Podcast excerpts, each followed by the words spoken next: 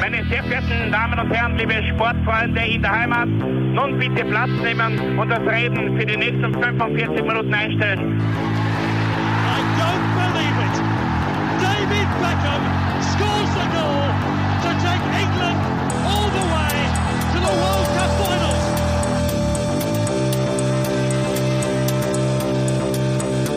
Oh, they've scored!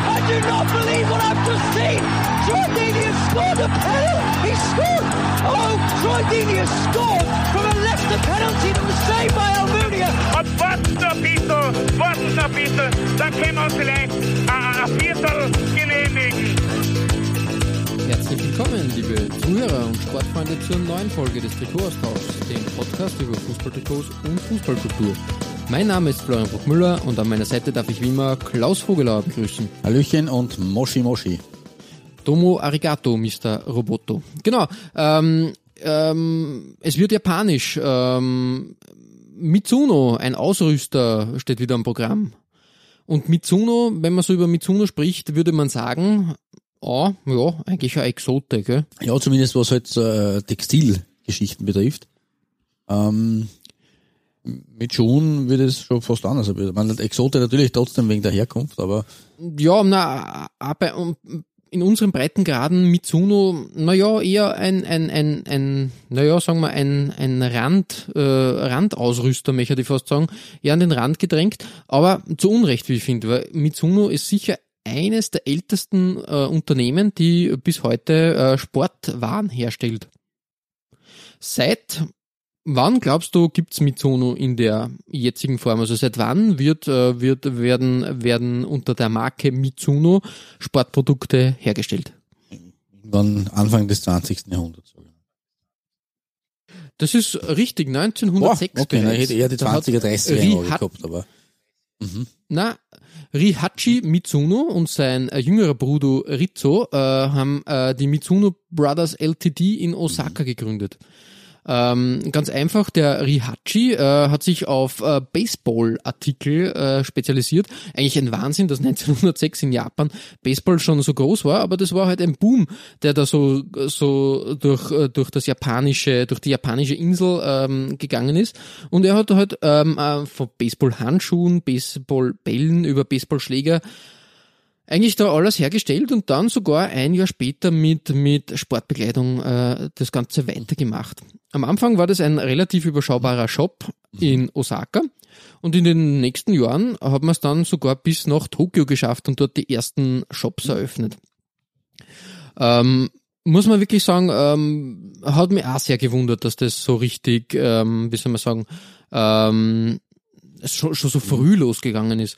Und ähm, Baseball, ähm, sehr ähm, nischiges Produkt, ähm, aber die, die Geschichte von Mitsuno wird immer wieder zeigen, dass sie immer wieder neue Sachen, also das ist keine klassische Firma, die nur äh, Sportswear hergestellt hat oder, oder Schuhe, sondern immer wieder Nischenprodukte oder andere, andere Sportarten für sich entdeckt hat. Ähm, 1921 hat man dann mit den Golfschlägern Ah, und den okay. Tennisschlägern begonnen. Und im Golf ist ja bis heute Mitsuno ja ein großes Ding eigentlich. Tiger Woods hat zum Beispiel in den äh, Jahren vor seinem richtigen Profi-Dasein mit Mitsuno-Schlägern gespielt zum Beispiel und auch heute immer noch äh, bekannt. Und ähm, wenn man so an, an Tennis denkt, ähm, war Mitsuno sehr lange wieder weg vom Fenster. Erst, glaube ich, Ja, seit zwei, drei ja, Jahren werden wieder Tennisspieler ausgerüstet.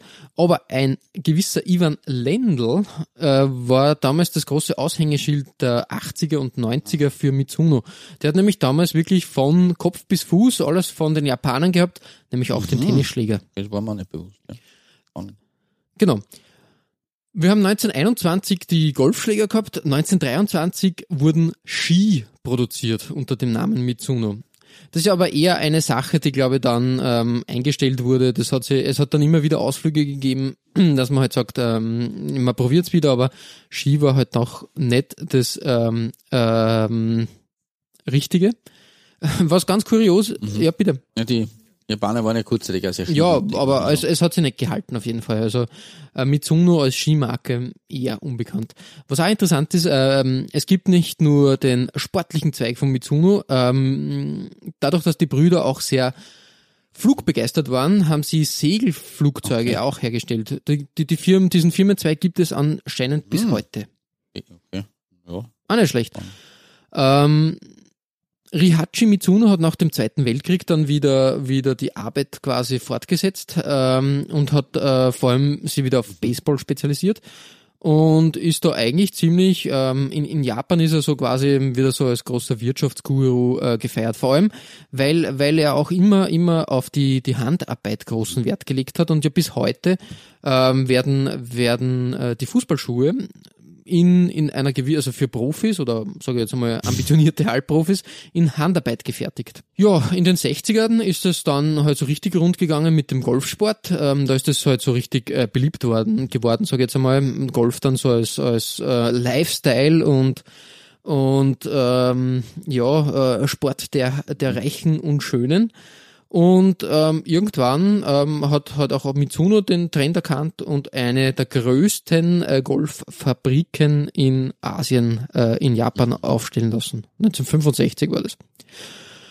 Genau. Ähm, ja, die Firma ist ähm, im, im Laufe, Laufe der 60er und 70er äh, gut gewachsen, sage ich jetzt einmal. Immer, immer wieder groß äh, expandiert. In den 80ern ist dann was passiert, was, ähm, was, was wichtig ist, weil ähm, das Mitsuno-Logo, wir werden es bei den Trikots noch ein bisschen ähm, herausarbeiten. Ähm, es gibt da zwei Varianten des Mitsuno-Logos. Einerseits das klassische Ja, so M stimmt, ja, in. Schräglage. Dieses Genau. Und dann Symbol. den äh, Runbird, wie er heißt. Also der stilistische Roadrunner, der, der quasi auf den Schuhen prangt. Da gibt es eine nette Anekdote.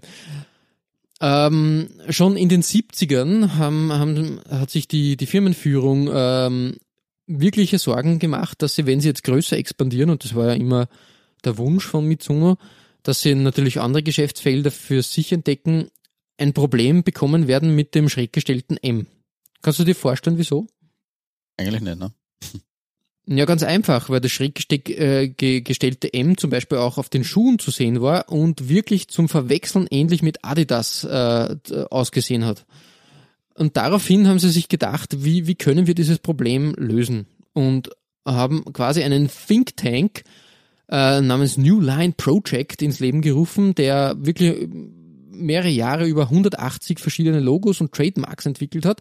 Und irgendwann ist man dann bei diesem Runbird geblieben und hat das das erste Mal als eigenständige Marke quasi etabliert und dann quasi mit dem mit der Hausmarke Mitsuno zusammengeführt. Und der der Runbird soll das äh, quasi natürlich in Japan hat alles irgendwie eine eine Bedeutung, würde ich mal äh, behaupten. Nämlich, ähm, er steht für die Dynamik und äh, die, die, die Grenzenlosigkeit des Sports. Er hat ein gewisses Gefühl für Stärke und für Schnelligkeit, genauso wie für Flexibilität. Und ähm, der Runbird äh, soll, soll die, die, das, das Gefühl für den eigenen Körper, für die Fitness, für, für die Verbindung, äh, quasi dass das, das Equipment ein wichtiger Teil für deine Fitness ist, halt da quasi auch ausbauen und, und irgendwie dieses Gefühl geben, dass, dass du mit dem Schuh dann eine Einheit bist. Quasi selber zum Runbird wirst. Ganz cool eigentlich, ja. Nicht schlecht. Also, bist, bist du immer kritisch gegenüber dem Marketing-Sprech und das kennt man wahrscheinlich im europäischen äh, äh, Sinne äh, in diese in diese äh, Reihe einordnen, aber natürlich in Japan oder in, in äh, Fernost, in, in Ostasien ist das natürlich schon was anderes, weil da wirklich was dahinter steht. Und ähm, der Designer dieses Rumbirds, äh, Noboru äh, Kono, ähm, war sein Leben lang äh, äh, Angestellter von Mitsuno. Okay. Auch eine gewisse japanische Tugend, sage ich jetzt einmal, ähm, die, die da ist, äh, sehr firmentreu. Ähm, 2009 ist er dann in Pension Ah. gegangen. Wohlverdiente. Genau. Jawohl, ähm, ich glaube, Mitsuno den richtigen Durchbruch hat dann, dieser Runbird hat dann schon einiges bewegt, nämlich äh, zum Beispiel 1988 war bei den Olympischen Spielen in Seoul zum Beispiel Carl Lewis oder Florence Griffith äh, Joyner mit äh, Mitsuno-Schuhen unterwegs. Da war Nike noch gar nicht so das große Thema. Mhm. Ähm, natürlich ähm, Nike, Adidas haben dann das Feld ja dann wieder an sich gerissen, klarerweise. Aber in den in den äh, 90ern ist Mitsuno etwas gelungen. Sie haben sie quasi neu erfunden und nachdem sie zum Beispiel in den in den 80ern und 90ern haben sie versucht äh, wirklich von Ski, äh, also im, im Skibereich sind sie vor allem äh, im, im, im ähm, Trainingsgewand.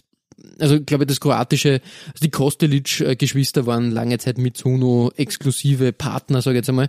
Ähm, aber sie haben immer wieder Neues versucht und immer wieder versucht, Basketballschuhe, äh, sie haben im American Football versucht, sie da irgendwie zu etablieren.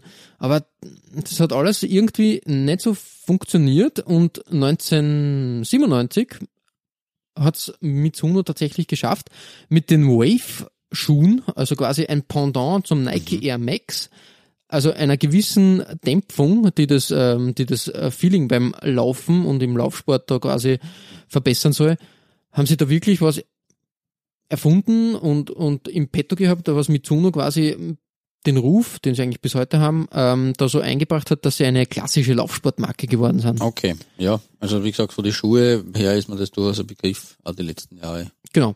Und, und da gibt's vor allem im, im, im Straßenlaufsport und im Trial-Laufsport, also im Geländelaufen, sind sie ganz groß und wirklich beliebt und bekannt.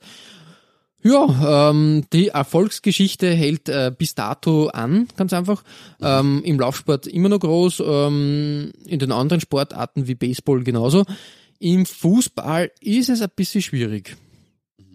Das wird unsere kleine Trikotreise, glaube ich, ähm, da zeigen, weil es hat immer wieder Phasen gegeben, wo man gesehen hat, da ist Potenzial dahinter, da ist wirklich was, was dabei, da kann man sagen, cool, die haben super Trikots, aber den richtigen Durchbruch, zumindest in Europa, der ist eigentlich nie ganz da gewesen. Genau, ähm, so viel zur Einleitung und zur Firmengeschichte, die ja eigentlich ganz interessant ist, weil Die man beschäft ist, ja. beschäftigt sich ja gar nicht so äh, mit Mitsuno. Man denkt sich immer, okay, das ist irgendwie japanische große Firma. Ja, was, was interessiert mich das? Ich habe aber die, die, diese, diese Geschichte ähm, halt interessant gefunden, dass sie immer wieder da in diese Nischen reingrätschen und schauen, da irgendwie sie neu zu erfinden. Finde Mhm. ich sympathisch und ähm, ich muss auch ehrlich sagen, ähm, für mich sind die Mitsuno-Trikots so ein bisschen, ja, so Geheimtipps einfach. Ja, absolut. Genau. Das kann Ja. man schon unterschreiben, ja. Klaus, fangen wir mit deiner Nummer 5 an und da bleiben wir. Ich glaube, man kann im Vorfeld schon sagen, wir werden sehr, sehr viel ähm, ähm, auf der japanischen Insel uns bewegen, Ja. weil da halt wirklich ähm, der Homeground der Marke ist und da bis heute eigentlich viel passiert. Es gibt aber ein paar Ausreißer auch, aber ich glaube, bei deiner Nummer 5 wird japanisch. Da wird's definitiv japanisch. Ähm, habe ja schon mit dem Gedan- Gedanken gespielt, es ist dann knapp rausgefallen, ähm, aber du wirst dann äh, noch was haben, das, so viel kann man verraten im Verlauf der Folge. Ähm, Cerezo Osaka, weil es natürlich äh, quasi die Heimatstadt ja sozusagen ist, ähm, aufs Tableau zu bringen. Äh, da hatte ich ein gewisses Trikot bereits äh, in petto, aber das wird sich für, einen, für eine andere Folge sicherlich auch anbieten. Ähm, ja, aber bleiben wir mal weitestgehend, also ich, ich komme jetzt weg von, von, vom echten Homeground, aber ähm, wir gehen nach Nagoya äh, auf meiner Nummer 5. Mhm. Ähm, und zum Ex-Verein von äh, Arsene Wenger zum Beispiel, der Mhm, Legende, mhm. aber auch vom, von einem eh- ehemaligen aus der Wien-Coach, vom Stenko Verdenik und von Dragan Stojkovic, Mhm. ähm, auch ein bekannter Mann. Äh, Nagoya Grampus 8 äh, ist 1939 als Toyota-Werksteam gegründet worden. Ähm, und wir haben schon in unserer Asien-Folge was drüber gehabt und ich glaube, also Nagoya Grampus ist schon ein paar Mal vorgekommen. So war ich Ja, ja, immer, immer wieder, ja. Vor allem sehr Genau. bunte Trikots immer wieder, ja. Richtig, ja. Ähm, die sind 1991, 92 eben vom Toyota Werksteam äh, zum Verein Nagoya Grampus oder Nagoya Grampus 8, das 8 ist dann weggefallen, ähm, umbenannt worden. Mhm. Ähm, wobei es eben Grampus nicht auf den Knecht Ruprecht bezieht oder auf den, äh, den Krampus, sondern auf äh, den Orca, das Maskottchen des Vereins. Mhm. Ähm, ist einfach auf Orca auf Japanisch. Ähm, auch das hatten wir schon, diese Geschichte. Ähm, und Nagoya Campus 8 hat hat aber 2017 zum äh, 25-Jahr-Jubiläum ähm, des Vereins äh, Jubiläumstrikots herausgegeben. Und mein Einstieg ist ein insofern, also wir, wir haben schon zwei Tormann-Folgen gehabt und mein Einstieg ist heute mit einem Tormann-Trikot, äh, weil wir, glaube ich, erstens äh, das Trikot aus diesem das Jubiläumstrikot für die Spieler schon gehabt haben, glaube ich, würde ich meinen. Mhm, Und zweitens, weil es war rot mit Pfeil und weiß und weil zweitens einfach dieses Tormann-Trikot definitiv äh, eher ein Hingucker ist. Ja, stimmt. ähm, eine sehr farbige äh, Angelegenheit und trotzdem nicht, ähm, wie soll man sagen, eigentlich sicherlich kein, kein Shitkit oder kein, kein, kein Gruseltrikot, sondern einfach eine schöne Struktur zumindest drinnen hat, wenn auch natürlich viel, Farb, viel Farbwechsel dabei sind. Ähm, ich bin mir nicht sicher, ob nicht da irgendwie ähm, Tormann-Trikots da, da eben in vergangenen Jahrzehnte irgendwie zusammengeflossen äh, sind. Äh, weil das gar, gibt's ja immer wieder, dass man das irgendwie so äh, abmescht, auf gut Deutsch gesagt. Ähm, allerdings, wie gesagt, also dieses Trikot, äh, äh, wichtig ist bei dem, dass das äh, äh, alte, aber das war beim Spielertrikot so, das alte Vereinswappen verwendet wurde. Da sieht man den Orca noch viel deutlicher als Ja. dem, auf, auf dem aktuellen. Also da ist rechts eben nur dieser, der, der, der, Orca und links eben das neue Mitsuno-Logo. Es stammt eben aus dem Jahr 2017. Und ja, wie es halt üblich ist für japanische Teams, dass sie da ganz groß Nagoya Campus 8 stehen haben. Ja, Baseballmäßig haben wir schon genau. in, in der Japan-Folge äh, besprochen, dass das gern, gern verwendet wird, ja. Richtig. Und ich finde eben das Campus äh, also sehr, sehr schön aber gemacht da auf den Shirts. Das ist, hat einen gewissen Style. Ähm, fast ein bisschen retroartig anmutend. Ähm, aber sonst an, an sich, also mit schwarzen Bünden, schwarzem Kragen, schwarzen Elementen, die da auch noch sich durchziehen. Äh, da kommt noch Violett dazu und ein bisschen hellblau und ein bisschen gelb und ein bisschen rosa ist es eigentlich nicht, das ist eher so ein hellrot. Ähm, aber eigentlich, ja, nett anzuschauen und eine sehr, sehr lustige Spielerei, die da äh, mit Sono den, den Orcas von aus Nagoya hingezaubert hat, finde ich. Mhm, ja, finde ich auch. Also es ist halt äh, klassisch, ähm, ja, es passt äh, einfach einfach äh, zur japanischen Liga. Genau. Diese diese Comic äh, comichaften äh, Maskottchen, die da Platz haben. Ich sag nur ähm, Oh, oh. unser unser Susu Town Freund. Freund. und und Das ja, ja, also äh, das passt. Ganz ganz ganz lustig. Ja. Genau, definitiv. Ja, mein Einstieg also mit den Goalies, aber ähm, im weiteren Verlauf der Folge werde ich mich dann wieder auf die Spieler konzentrieren. Ähm, aber wir bleiben bei deiner Nummer 5a auf dem sozusagen in der Homebase von Mitsuno. Genau, richtig. äh, Die Kashima Antlers, ähm, die, die, äh, die Namen sind ja immer lustig, die da, die da verwendet werden. Ähm, Die Antlers, ähm, die passend zu ihren Namen äh, den Hirsch als Maskottchen haben, äh, ja, ist auch ein Name, man, man denkt sich immer, ja, wie, wieso kommt man nicht äh, auf irgendwas anderes? Ähm, wie gesagt, Antl Antlers äh, für, für das englische Geweih. Ja, eigentlich auch ein, ein, ein Club, ähm, den kennt man vom Namen, ist aber relativ, ähm, ist relativ neu eigentlich. Okay. 1991 erst gegründet. Oh, naja gut, andererseits, äh, so wie halt Nagoya, die sind ja 1991 umbenannt worden. Hat Mhm. vielleicht bei die, bei die Antlers irgendeine Vorgeschichte gegeben als Werksteam oder gar nicht? Da, also das ist eine ganz kuriose Geschichte, weil ähm, die, die Antlers sind ähm, gleich mal als Aktiengesellschaft gegründet worden. Gleich mal so richtig. Und Du, man hat sie hast äh, mutig, ähm, sag ich jetzt einmal, mutiger Start, ja. ja, ähm, Ambitionierter Start. Richtig. Ähm, man hat, hat sich dann dazu entschlossen, dass ähm, 90 Prozent äh, 39 äh, örtlichen Unternehmen gehören, was eigentlich ganz okay ist, dass halt die örtlichen Unternehmen da eine Bindung zum Verein haben. Und die fünf Heimatstädte des Clubs, neben Kashima sind, äh, sind, äh, sind es Kamisu, Itako, Hokota und Namegata.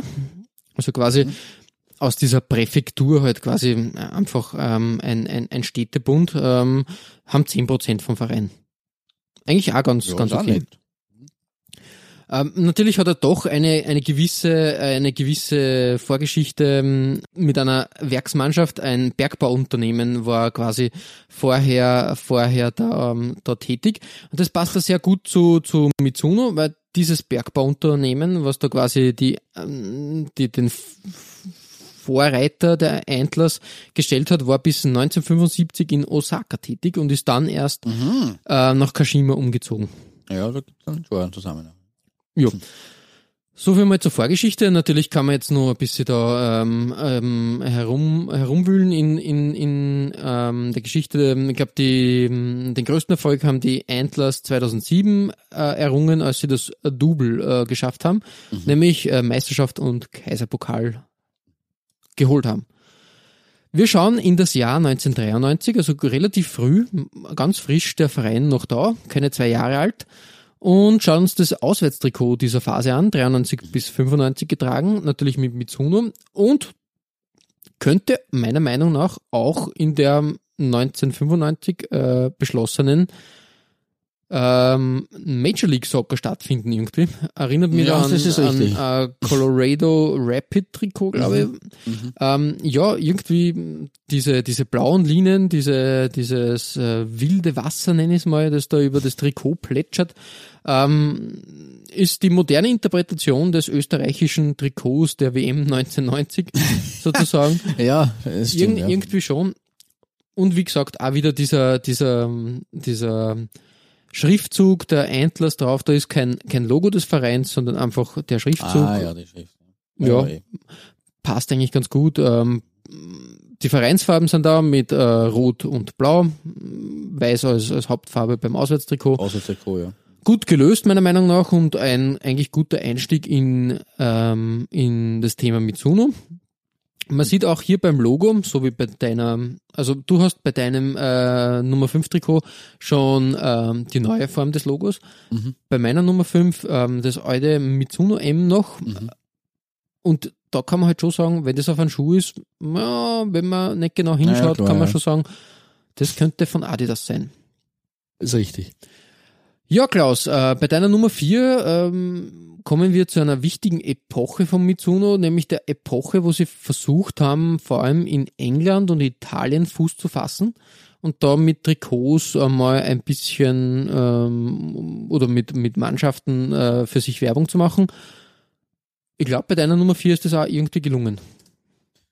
Ja, definitiv. Ähm, und man, man sieht, äh, dass sie ihre, wo es natürlich logischerweise am, am, am, am, an den Unterschieden bei den Ländern liegt, aber diese äh, verspielten oder, oder grafisch äh, gewagteren Designs, die sie in Japan äh, herstellen, ähm, die sind in England, weil das ist meine Nummer vier, ein englischer Verein. Ähm, naja, die sind da nicht so vorhanden. Also sie haben sich sehr zurückgenommen im Vergleich jetzt zu den ersten zwei Trikots, die wir da gesehen haben. Ähm, und zwar bei Port Vale. Ähm, Mhm. in den, in den äh, tief in den 90er Jahren sozusagen, von 95 bis 97, ähm, war, also 1995 ist äh, quasi der, der Kontrakt abgeschlossen worden ähm, mit Mitsuno. Bis 2001 war Mitsuno Ausrüster von Port Vale. Mhm. Ähm, Port Vale ist an sich ein sehr ja, Traditionsverein, kann man sagen. Gründungsmitglied der Second Division im Jahr 1892. Wir haben Port Vale schon mal bei dir gehabt, glaube ich. Weiß jetzt dann mehr, welche Ja, Folge, wir sind, sind ja immer wieder bei meiner Recherche sozusagen ähm, untergekommen. Ähm, Ja, die liefern eigentlich immer wieder äh, solide Trikots ab, gell? das ist absolut richtig, ja. Äh, was zusammenfällt mit dem Mitsuno-Deal ist äh, einer der erfolgreichsten, war nicht sogar die erfolgreichste Ära des Vereins. Ähm, Port Vale ist aus Stoke-on-Trent, Mhm. was man beim Vereinsnamen jetzt nicht wirklich erkennen kann. Ähm, allerdings äh, ist natürlich der große Stadtrivale Stoke City. Und es ist in den 90er Jahren kurzzeitig wirklich gelungen, dass sie sogar eben an Stoke City vorbeigezogen sind und quasi den großen Rivalen, der ja immer meilenweit äh, voran war, dass sie den überholen konnten. Ähm, und das war eben in der Phase von äh, 94 bis 2000 äh, war Port Vale äh, in der damaligen First Division, die also sozusagen die, die zweite Liga unter der damals neu gegründeten Premier League war. Und eben genau in dieser Phase hat äh, der Mitsuno-Deal sich abgespielt. Also Mitsuno ist ein Jahr nach dem Aufstieg äh, von Port Vale in die First Division ähm, eingestiegen und 2001 äh, sozusagen ein Jahr nach dem Abstieg in die, in die Second Division, die damals dann die dritte Liga, Liga war, äh, wieder hat sich dann wieder verabschiedet. Mhm. Ähm, ich glaube, Patrick war dann der, der Nachfolger. Ähm, und ja, aber sie haben, wie gesagt, man sieht, dass äh, es jetzt keine großartig äh, ähm, durchdachte Design-Idee äh, dahinter steckt. Das ist einfach ein, ein weißes Homeshirt. Port Vale spielt normalerweise eben in, in weiß daheim. Ähm, allerdings äh, am Kragen und auch an den Ärmelbünden sieht man schon ein bisschen, dass da diese japanische Verspieltheit äh, sich widerspiegelt. Der Kragen selber ist schwarz, äh, dunkelgelb oder Äh, in, Im Englischen gibt es ja dann eine eigene Bezeichnung für diese Art von Farbe, die fällt mir jetzt gar nicht ein, aber Mhm. ähm, Ja, Maroon. Ja, ja, es, es gibt nur, nur, wie gesagt, leider Gottes fehlen mir jetzt ein bisschen die Worte, aber es gibt für dieses Gelb eine eigene Bezeichnung im, im Englischen. Na, Maroon war das Braune. Äh, weiß Genau. nicht, was das, ähm, ja, ja, äh, schwierig. aber das schwierig. Gelbe hat auch eine eigene, ah, man, man kennt's von, von, von, von, von den Wolverhampton Wanderers zum Beispiel oder von Hull City, da, die sind, das ist so, ein- so ein dunkelgelb, orange, äh, ah, Himmel, ah, fluchen will ich ja nicht. Äh, mir fällt's nicht ein. Es ist egal, wir werden es vielleicht einschneiden, aber äh, wie gesagt, das ist diese Mischung aus diesem Amber Wort vielleicht. Amber, genau, das meine ich, danke. Diese Black-Amber-Kombination ähm, am Kragen, die ist äh, auffällig in dem Fall, vor allem weil äh, bei den zwei weiteren Mitsuno-Trikots, die sie hergestellt haben bis 2001, äh, der Kragen äh, deutlich farbloser gestaltet worden, nämlich in schwarz-weiß. Mhm. Also hier haben wir in dem Fall wirklich eine mehr Farbe eigentlich drin. Ähm, und auch an den, an den äh, Ärmelbünden haben wir auch diese äh, Schwarz- und, und, und, und Amber-Banderole mehr oder weniger, die da ein bisschen dicker ist. Da steht drin Valiant, das ist der Spitzname von Port Vale, Mhm. Valiant. Die haben auch vor der Phase mit äh, Mitsuno einen Hersteller gehabt namens Valiant Leisure. Dreimal darfst du raten, das ist natürlich in-house gewesen. Ja, klar. Ähm, äh, also ein Detail am Rande, die Hosen waren in, das, das jetzt sieht man jetzt da jetzt nicht beim Trikot, aber die Hosen waren in der Valence Leisure Phase bei Weitem äh, knapper und, und, und kürzer als dann bei Mitsuno. Mitsuno hat dann sehr weite Hosen produziert. Äh, aber das, ja, wie gesagt, nur am Rande, das sozusagen einer der Schritte auf den englischen Markt äh, mit Tanztal, ja, diese äh, Versicherungsgeschichte äh, ist halt da in der Phase bei Mitsuno, äh, bei, bei Trail äh, drauf gewesen. Mitsuno, mit dem man schon sieht, das ist so ein bisschen der Übergang, weil sie haben das M, aber sie haben dann drunter schon Mitsuno stehen, mhm. damit man da vielleicht das doch ein bisschen unterscheiden kann.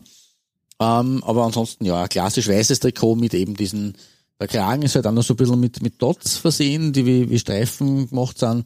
Äh, also diese kleinen Verspieltheiten, die gefallen mir einfach sehr gut bei dem Trikot und deswegen ist es meine Nummer vier. Ja, grandios. Ja, äh, ein, ein Schmuckstück, das habe ich zum Beispiel ähm, nicht so bei meiner Recherche Mhm. auf der Rechnung gehabt. Okay, na so. Dementsprechend eine schöne Überraschung, genau. Ja, ähm, so weit, so gut, aber wir brauchen jetzt von, von Port Vale, äh, da kann ich übrigens, äh, falls es hört, einen äh, äh, Kollegen von uns, von mir grüßen, der Port Vale äh, Sympathisant ist. Äh, wurscht, vor Port Vale äh, hüpfen wir, also aus Stoke-on-Trent hüpfen wir nicht weit weg, ein bisschen in den Süden, äh, in die Londoner Peripherie. Genau, richtig. Ähm, auch eine Mannschaft, die man kennt, Watford. Ähm, Watford, ein bunter Trikothund, möchte, möchte man sagen, weil wenn man sich das so anschaut, Ja, die haben relativ viel Ausrüster in den letzten, ja, sagen wir, 30 Jahren äh, gehabt.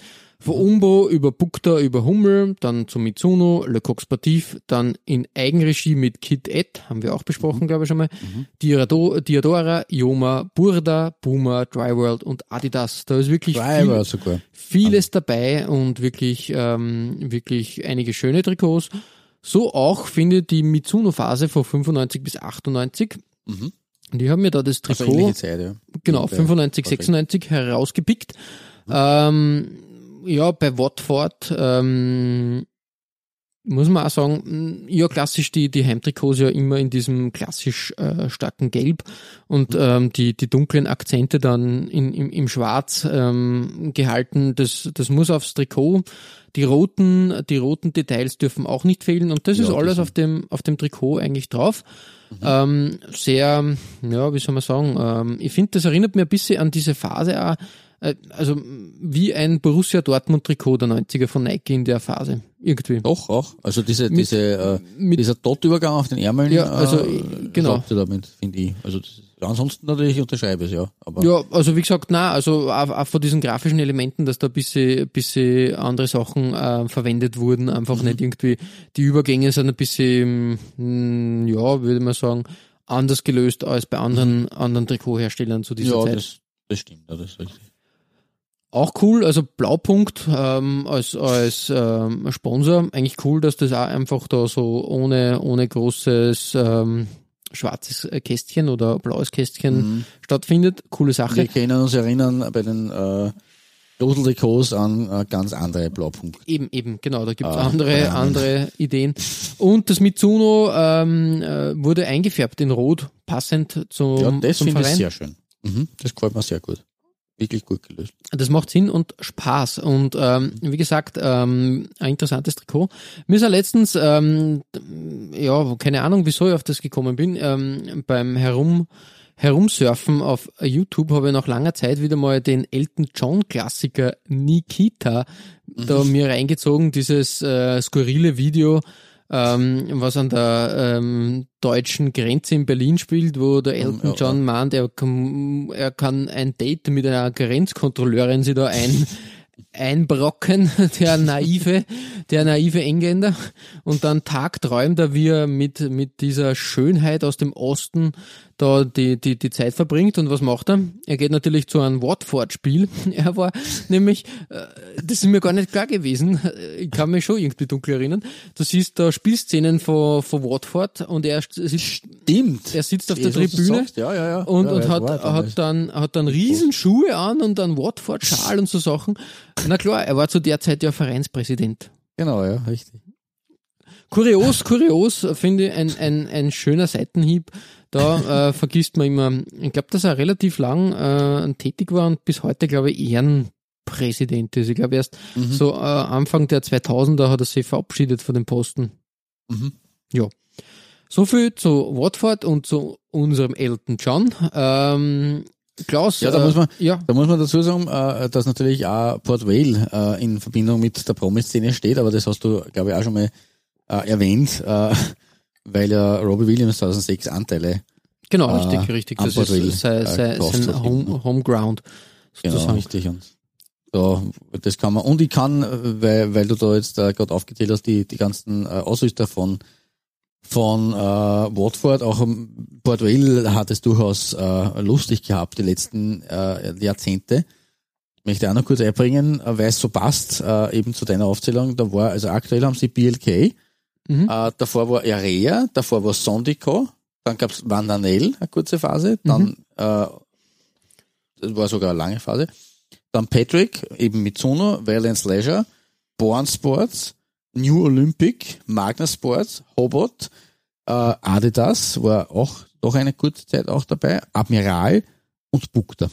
Ja, alles dabei. Das alleine seit, seit Ende der 70er Jahre, also in den letzten knapp 35 Jahren. Darf man sich nicht beschweren. Na, definitiv nicht. Ah, 45, 45, Entschuldigung. Ja. Vielleicht verrechnet. Tadellos. Also wie gesagt, ähm, auch diese Mannschaften, da, da schlummert immer Potenzial, ähm, neue Trikots zu finden, sage ich jetzt einmal. Also so Ja, noch nie gesehene richtig. Trikots. Mhm. Ähm, das Trikot auf deiner Nummer drei habe ich auch noch nie gesehen und den Verein eigentlich auch nicht wirklich auf der Rechnung. Das freut mich, dass es so ein, ein, ein kleiner, äh, kleine Überraschungen äh, für die sind. Ähm, für mich kann aber auch zurückgeben, quasi äh, überrascht du mich auch immer wieder, äh, im positiven Sinne. Ähm, ja, aber meine Überraschung auf Platz drei mit der Bronzemedaille bei mir ist äh, Wentforet Kofu. Mhm. Ja, mir war es auch bis vor kurzem kein Begriff eigentlich. Äh, das ist ein Verein, der 1965 gegründet wurde in Kofu äh, bei Tokio, also nicht weit weg von der Hauptstadt. Äh, 1965 als Kofu Soccer Club gegründet. Mhm. Und 1995 hat man sich dann einen neuen Namen gegeben zum 30-jährigen Jubiläum sozusagen. Äh, Wentforet.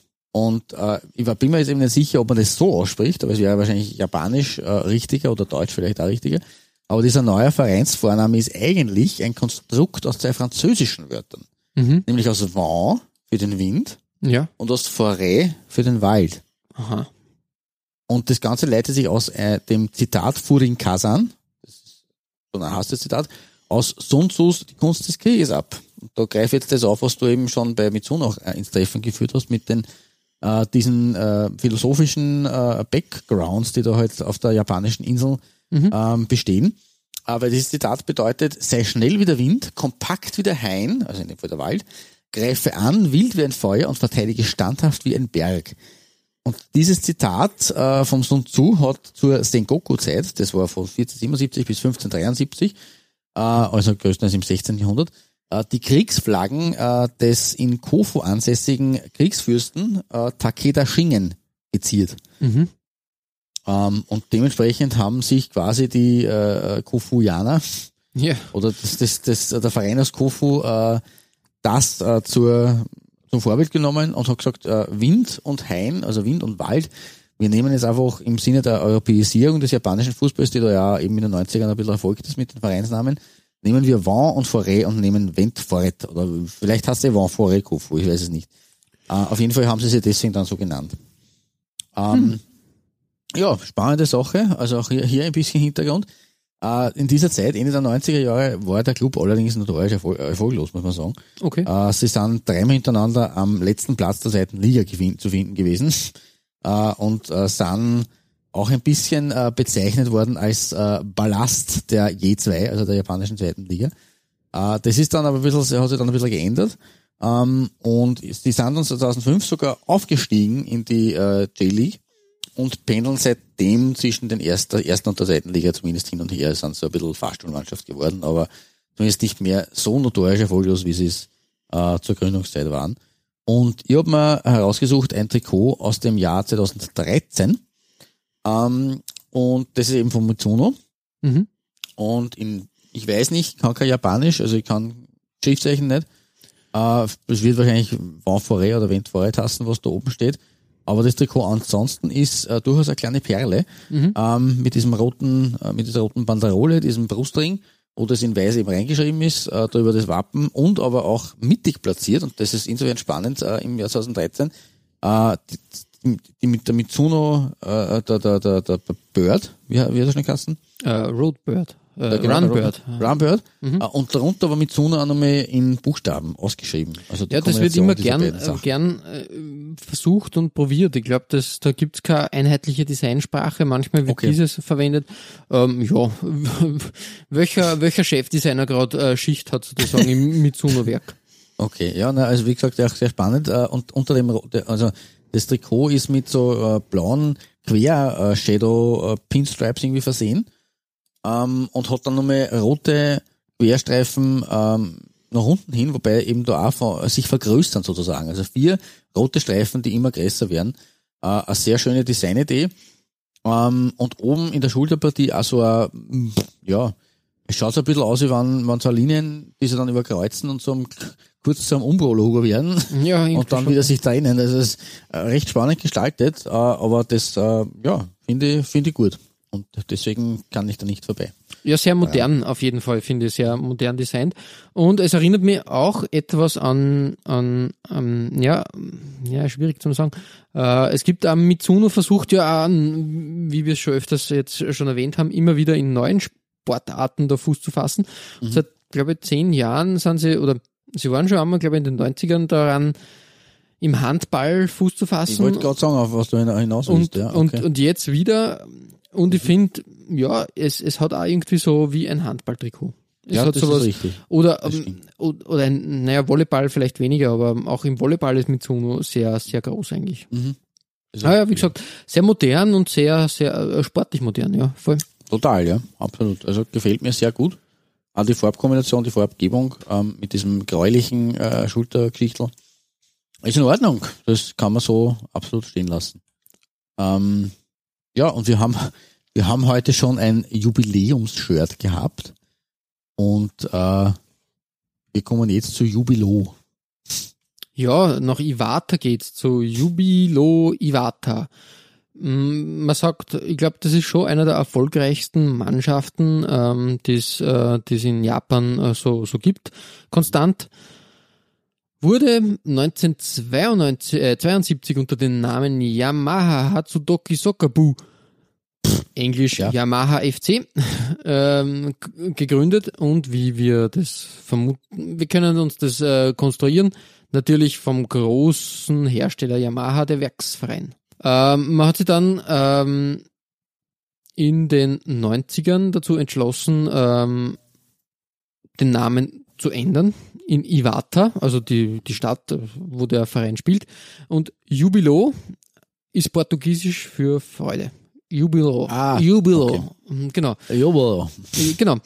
Ähm, eigentlich ganz, ähm, ganz, ganz cool gelöst, ähm, dass man da diesen europäischen Schlenker reinbaut, was ja gern gemacht wird. Ja, wie bereits gesagt, das mir eben die, in den 90er Jahren in Japan sehr aufgekommen. Forêt und Jubilo da hat man sich vor allem natürlich in Richtung der, der romanischsprachigen Länder orientiert. Genau. Und auch wenn Yamaha aus dem äh, Vereinsnamen gestrichen wurde oder verschwunden ist, ähm, Yamaha bis heute der größte, größte Anteilseigner des Vereins und Mhm. natürlich, wo spielt ähm, Jubilo Iwata? Yamaha, Im- Yamaha Stadium, oder? Im Yamaha Stadium, genau. Okay. Ähm, ja, soviel zu dem. Bei meiner Nummer drei schauen wir in die Saison 94 ein Auswärtstrikot und da finde ich halt einfach ähm, wieder Mitsuno Design wirklich wirklich top. Äh, das ist was anderes. Das ist nichts, was ich bis bis dato gesehen habe bei bei anderen Ausrüstern. Das ist halt irgendwie so ein kristallartiges, als würde als würde Mitsuno jetzt sagen, wir zerbrechen die Umbro-Raute in kleine Ja. Splitter und teilen Stimmt, sie am Trikot auf und ich finde das wirklich super gelöst. Vor allem dieses, dieses Blau in Verbindung mit den gelben Akzenten und auch der Jubilo-Schriftzug, ähm, das passt ja wirklich hervorragend. Mhm. Das ist echt, echt Richtig. super gelöst. Und ich bin der großer Fan von dem Trikot. Echt, echt schön und schaut äh, eigentlich sportlich aus.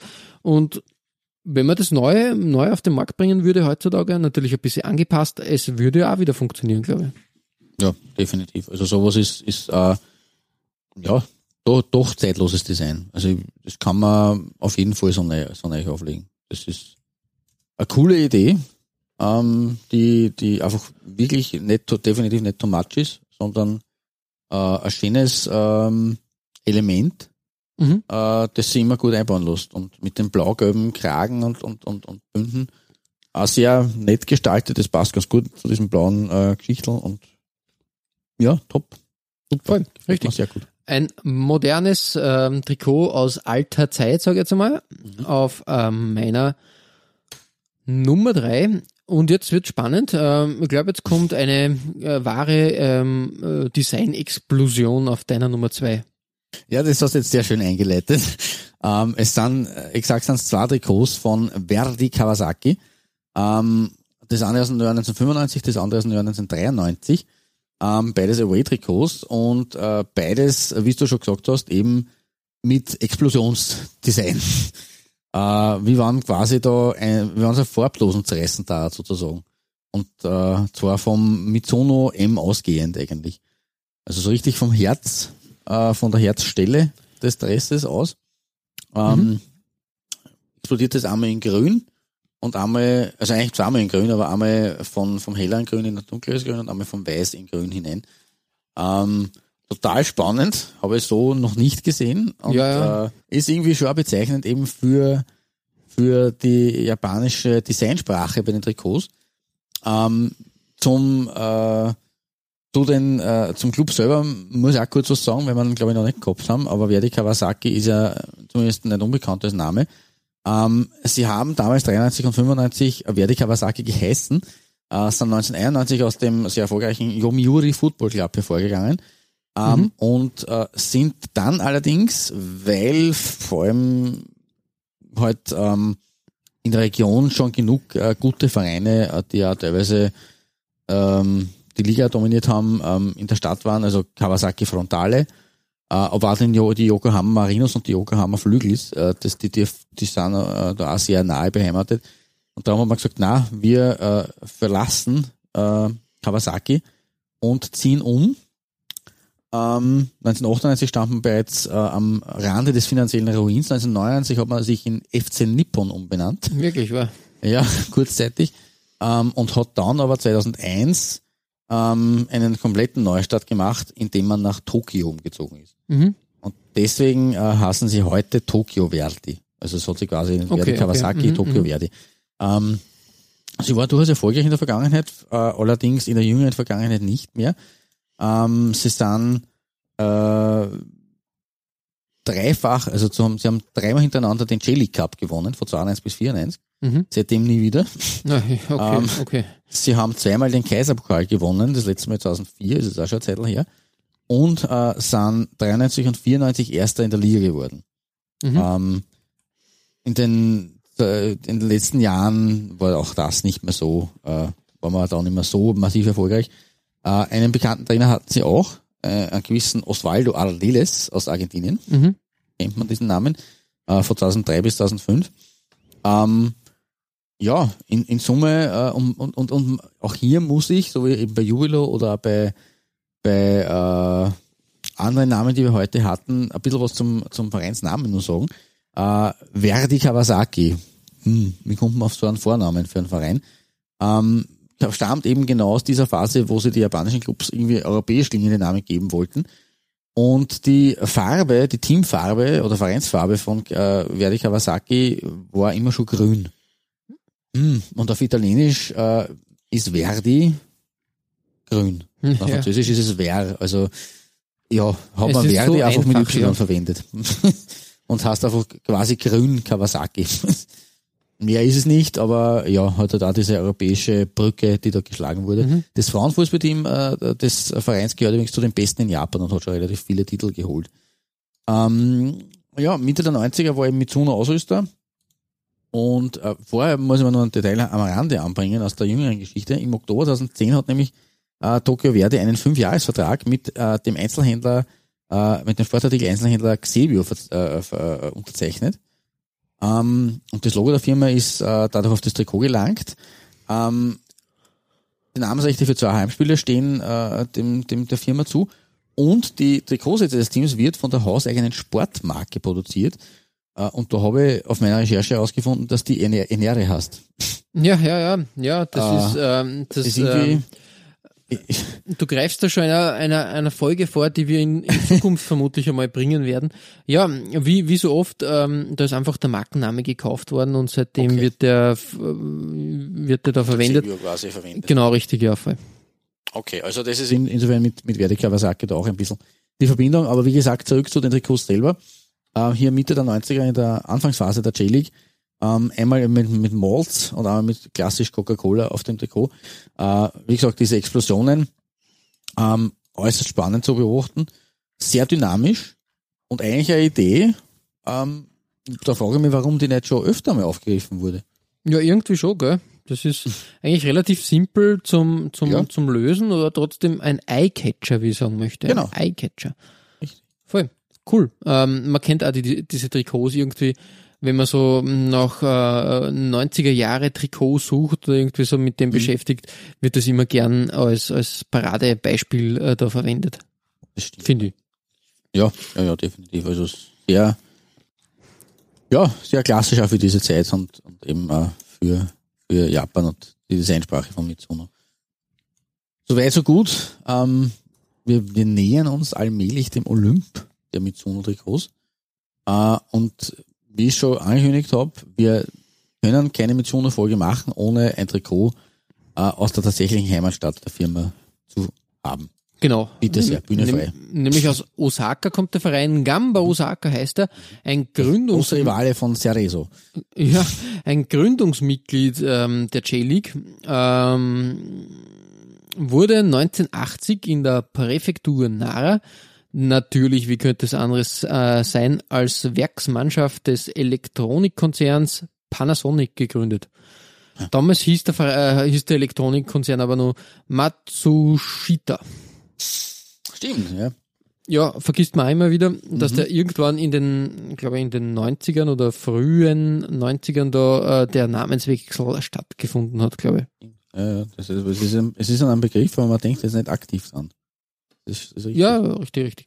Ähm, ja, ähm, wie der Verein dann, also wie die J-League dann gegründet wurde, hat man sich auch dazu entschlossen, so wie es überall üblich war, den ähm, Werksmannschaftsnamen abzulegen und gegen was Hippes, nämlich gegen einen europäischen Kunstnamen zu tauschen. In dem Fall Gamba. Ähm, das ist insofern interessant, weil ähm, Gamba auf Italienisch so viel wie Fuß oder Bein Aha. heißt. Also bei Gamba jetzt überhaupt nicht an, an, an irgendeine europäische Sprache. Ja.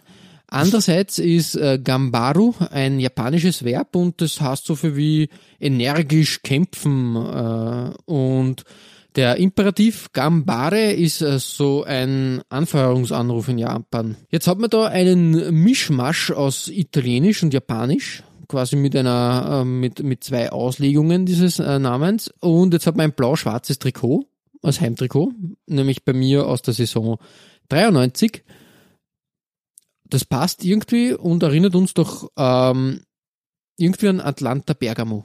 Ja. Genau, nämlich. Atlanta Bergamo war auch das Vorbild für Gamba Osaka. Oh, okay. Mhm. Und die haben sich da sehr, sehr gerne an das angelehnt. Und ja, wie soll man sagen, ähm, es ist etwas, ähm, dieses Zickzack-Muster erinnert mich auch an frühe, frühe, also aus den 90ern an Puma und Ulsportwerke, sage ich jetzt einmal. Ja, Ulsport vor allem habe ich da vor Auge, ja, das Ja. ist richtig. Und, und das hat irgendwie, ja, wie gesagt, ähm, es hat sehr was, dieses entschlossen, energische Kämpfen wird durch diese stilisierten Blitze irgendwie da gut getroffen, finde ich. Stimmt. Und es ist halt klassisches 90er Jahre Design. Man kann sie, man kann sie da nicht helfen, das, das ist halt echt äh, wirklich, ja, da, da, da bin ich ziemlich ähm, ein, ein Kind der 90er, das, das passt da. Vielleicht nicht die schönste Errungenschaft äh, aus der Mitsuno-Reihe, aber sicher auch wieder, wo man sieht, okay, es ist was Ungewöhnliches. Ähm, eine europäische Firma hätte das nicht getraut, sage ich jetzt einmal. Das glaube ich auch nicht, ja, das ist richtig. Das passt eigentlich wie die Faust aufs Auge. Genau, ähm, so viel zu äh, Gamba Osaka, den Blitzen aus At äh, mit, mit Verbindung nach Bergamo.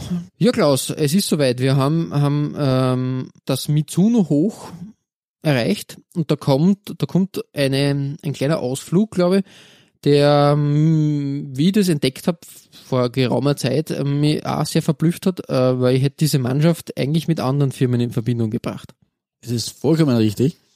Ähm, und wir haben ja in unserer Le Classique-Folge festgestellt, äh, wie PSG und Olympique Marseille mit den beiden Großen am Markt sozusagen verbandelt sind. Ähm, und bei Marseille ist es ja seit der Zeit von Bernard Tapie, der in den frühen 90ern ja sogar selbst bei Adidas äh, eingestiegen Gem war. mitgemischt hat, ja. Genau. Ähm, natürlich äh, Adidas selber, der Riese aus Herzogenaurach.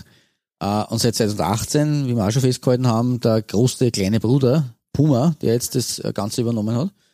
Aber, ich, haben wir eine Kleinigkeit übersehen. Ähm, abgesehen davon war eine Saison lang auch kurzer Reebok an Bord, äh, Anfang der 90er Jahre, wobei, ja, da schlage ich jetzt ein bisschen die Brücke zu Adidas ähm, in späteren Jahren. Aber, aber, Mhm. eine weitere Saison in der Mitte der 90er hat es einen völlig anderen Ausrüster gegeben, nämlich, und man ahnt jetzt schon, was kommt, Mitsuno. Nike. Nein. Aber steht Chris. Wir sagen, Ja. mit, mit dem habe ich jetzt nicht gerechnet. Schön gemacht. Ähm, na, Mitsuno, äh, das kann man natürlich deshalb leicht übersehen, weil OM damals durch die Zwangsrelegation äh, nach diesem Bestechungsskandal äh, in der Ligue 2, oder besser gesagt damals äh, hat noch Division 2 äh, geheißen, äh, gespielt hat. Und äh, schon im Frühjahr 1995 hat Mitsuno Reebok ersetzt. Ich habe da ein Matchband-Trikot von Bernard Casoni gefunden, der war glaube ich sogar Nationalspieler. Ähm, äh, das dürfte schon eben, wie gesagt, am Ende der Saison 94, 95 passiert sein. Eine Spielzeit mit an sich sehr gutem Ende, äh, weil äh, Olympique Marseille ist Meister der zweiten Liga geworden und hätte eigentlich damit den Wiederaufstieg ja geschafft. Ne? Als Meister der die Eigentlich Division ja, ja, sagen wir ja. Sollte man ja auf, sagen wir ja, sollte man ja aufsteigen dürfen und können. Aber durch diesen Skandal von 1993 äh, wurde es äh, Olympique untersagt, diesen äh, Ui. Platz des Wiederaufstiegs äh, anzunehmen. Strafe muss sein. Richtig, und damit mussten sie eine zweite Ehrenrunde sozusagen drehen in der Division 2 äh, und einen weiteren Anlauf versuchen, in die erste Liga zurückzukehren.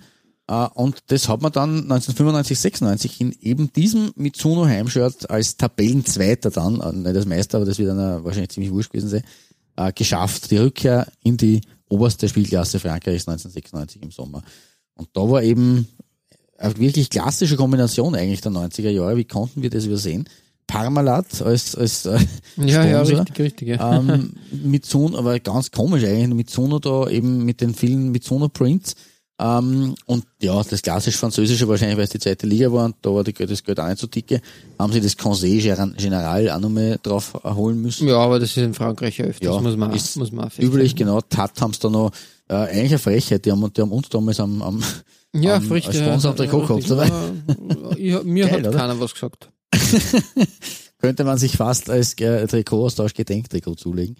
Ähm, ja, Mitsuno eben mittig platziert, aber da auch schon ein bisschen diese Hybrid-Geschichte, das Mitsuno M zwar, ähm, aber da, dahinter dann Itsuno ausgeschrieben, also so ein Hybrid aus dem angedeuteten M-Logo und dem, also dem, der, der verschriftlichen Version. Ja, ein komischer Mischmasch, wie ich finde. Irgendwie aber, schon, ja. Aber auf jeden Fall, also die Schulterpartie ist auch sehr nett eingestaltet, da mit dem Bird, Mhm. äh, mit dem äh, äh, Rumbird. Na, Freebird? Run, Wurscht, mit dem Bird, Rumbird, ja. Ähm, in verschiedenen, äh, dunkelblau und in weiß, also in verschiedenen Formen, dazu eben äh, eine blaue Partie. Im Kragen allerdings eher so argentinisch hellblau gehalten, Ja, aber auch mit so ja. netten Streifen, also was auch ein bisschen vielleicht ans Mitsuno eben erinnert. Ähm, da ver verzeih ich einer auch, dass sie da Mitsuno ähm, wiederholt haben als, als Print oder als, als Schatteneffekt. Ähm, wobei ich das jetzt auch nicht so dramatisch finde. Ich weiß, du bist da kein Fan davon, aber Mitsuno und, und das Marseille-Logo da zu wiederholen, ja, es ist halt 90er Jahr. Aber nichtsdestotrotz eigentlich eine nette Sache. Ähm, das Casoni-Trikot mit Speedy drauf, ähm, ja, schaut da ein bisschen unglücklich, wobei es auch gut ausschaut. Aber 1995, 96 ein, ein Aufstiegstrikot für Olympique Marseille von Mitsuno und nach der Saison haben sie sich dann wieder geschlichen auf gut Österreichisch. Ja, Warum richtig, als, als zwischen, ich glaube, dann, dann ist wieder Adidas oder Reebok gekommen, genau, richtig. Na, dann ist alle das gekommen. ja, da war das wieder lukrativ, dass man Das einen Verein in der, Liga. in der ersten Liga dann hat. Genau. genau. Ja, cool. Ähm, coole Sache. Ähm, dass, dass da so ein großer mit Mitsuno gegeigt hat, ähm, war eigentlich gar nicht so klar, sage ich jetzt einmal. Schon spannend, ja. Also vor allem, wie wie du schon gesagt hast, in den 90ern haben es zwar Italien und Engländer versucht, da irgendwie äh, Tritt zu fassen, aber dass sie da in einen großen der französischen Liga äh, sich geschnappt haben, wobei es ja eben damals kein großer war, weil es eben Zweitligist waren, äh, dass das äh, ja ist, ist äh, durchaus äh, erwähnenswert und legendär und deswegen meine Goldmedaille der heutigen Folge an Olympique de Marseille mit Mitsuno. Ja, voll. Äh, schöne Sache. Ähm, ein ein Genau. Juwel, ein vergessenes Juwel, muss man sagen, weil so, Ja. so oft äh, hat man das nicht auf der Rechnung, wenn man an Marseille denkt, immer Adidas oder jetzt halt Puma, aber Mitsuno und Reebok, na, das, das sind so Schlenker der Trikotgeschichte, die da wirklich interessant sind. Ja, definitiv. Ja, aber wir verlassen äh, jetzt beim letzten Trikot dieser Folge wieder ein, den europäischen Boden. Ähm, und ja, Wir, wir kehren heim nach Japan, heim, genau. nämlich ähm, in die Hafenstadt Hiratsuka in der Präfektur Kanagawa. Äh, das Japanische liegt mir anscheinend et etwas mehr. etwas besser zumindest als an, andere Fremdsprachen. Ja, Und ähm, zu einer klassischen Fahrstuhlmannschaft im japanischen Spielbetrieb Shonan Belmare. Ähm, Belmare natürlich wieder vom italienischen schönes Meer, für eine Hafenstadt natürlich. Ah, ja. sehr toll. Ähm, ja, ähm, und Shonan als das Gebiet, also also quasi die, die, die, die Umgebung von Hiratsuka. Ähm, ja, eigentlich eine, eine coole Sache. Ähm, auch hier eine Werksmannschaft, aber von einem Immobilienunternehmen. Tova Real Estate Development Soccer Club hat der Verein mh, ab äh, Gründung 1968 geheißen. Da findet es ja wirklich besser, dass man gesagt hat, aus, wir, wir suchen uns einen neuen Namen. Das stimmt, ja. Finde ich, finde ich wirklich das sehr schön. Shonan Belmare. Ja, Shonan Belmare hat da in der Saison 94, 95 im Away-Trikot äh, was von Mitsuno gezaubert bekommen, wo man gedacht hat, eigentlich mit etwas mehr Mut hätte man das zum Beispiel auch in Bremen tragen können als Das Auswärtstrikot. ist richtig, ja. Und das passt irgendwie auch zu dieser Puma-Phase, die da damals äh, in Bremen äh, bei Werder vorrangig geherrscht hat. Ähm, Ein arges Shirt, oder? Diese, Absolut, ja. diese Rauten, Extrem die, geil. die da. Also Gitternetze eigentlich. Ja, ne? genau, also quasi mal diagonal geführt werden. Mhm. Richtig, also so, so rautenförmig. Und dann halt nur mal in der Mitte durch, äh, durchgestochen werden mit blauen äh, Nadelstreifen. Das ist ja echt äh, ein, ein grafisches, ähm, ja, was nicht. Messerstück. Ich finde das echt cool, also wirklich, wirklich gelungen. Vor allem in Verbindung mit diesem Hochglanz ähm, äh, Stoff, der halt damals verwendet wurde. Klassisch halt dann ein, ein breiter Kragen, unüblich eigentlich, würde ich fast sogar in die 70er Jahre ähm, ähm, verorten, mit Das ist Druckknopf, richtig, ja. mit einem Druckknopf.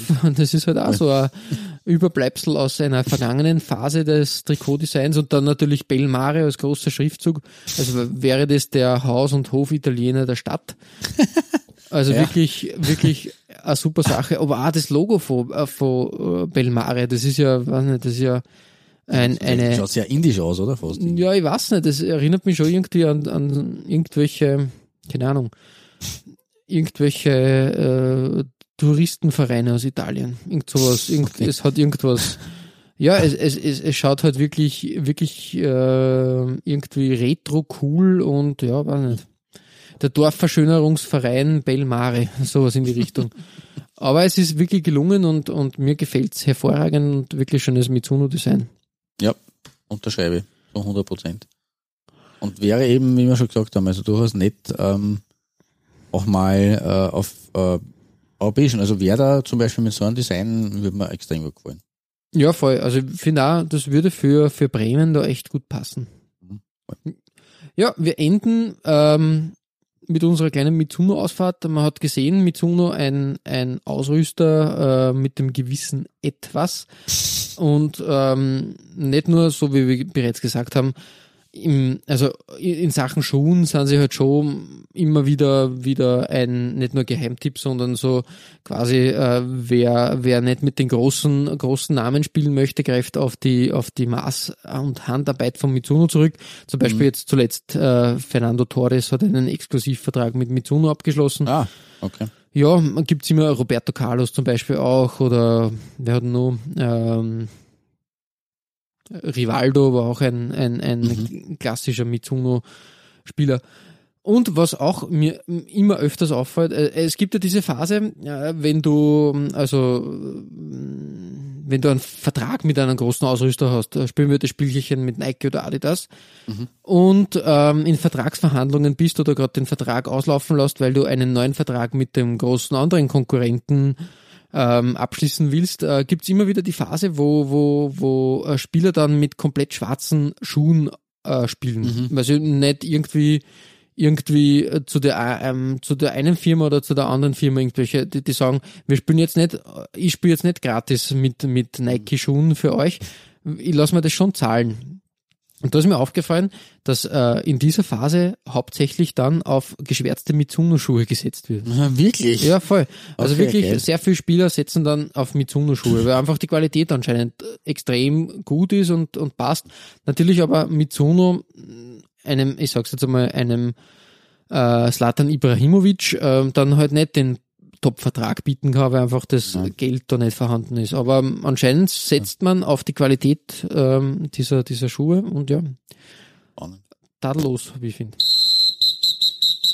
Ihr findet alle besprochenen Trikots als Nachlese der Episode auf unserer Facebook-Seite. www.facebook.com slash Trikotaustausch Infos rund um den Podcast oder auch über uns selbst findet ihr auf unserer Homepage. www.trikotaustausch.at Äh, Weitere Trikotaustauschgeschichten findet ihr auf unserer Instagram-Seite unter Trikotaustausch oder eben auf unserer Facebook-Page. Wir freuen uns über Feedback, gerne als Kommentar oder Message auf Facebook oder per Mail an. feedback at Trikotaustausch.at Wenn euch unser kleiner Podcast gefällt, freuen wir uns natürlich auch über 5 Sterne auf iTunes. Ja, Klaus, äh, beim nächsten Mal gibt's wieder ein Derby und zwar ein sehr brisantes Derby, möchte ich fast sagen, aber unsere, unsere äh, Derbys sind immer brisant. Ja, Eigentlich sehr schon. oft zumindest. Also ja, Super Classico und und und äh, äh, das wilde Römer Derby und äh, ja, wir haben uns jetzt die letzte Zeit aber auch gesteigert, muss man sagen, von der Brisanz her. Genau, richtig. Wir hatten schon harmlosere. Ja, richtig. Und, und Ajax gegen Feyenoord ist ja wirklich auch immer, ah, da herrscht Konfliktpotenzial. Das muss man, muss man sagen und das ist nicht, nicht ohne. Ähm, nicht ohne sind aber auch die, Trikots beider Mannschaften und die werden wir in der nächsten Folge etwas genau unter die Lupe nehmen. Da gibt es schöne Ausflüge. Ich glaube, wir werden uns eher im Away-Trikot ähm, dann auch ein bisschen austauschen. Ja, das, das denke ich auch, weil, Aber die Heimtrikots sind sind ja Zement betoniert oder wie man in Stein gemeißelt. Genau. Bis dahin verbleiben wir wie immer mit sportlichen Grüßen Gut gehört. und bis bald.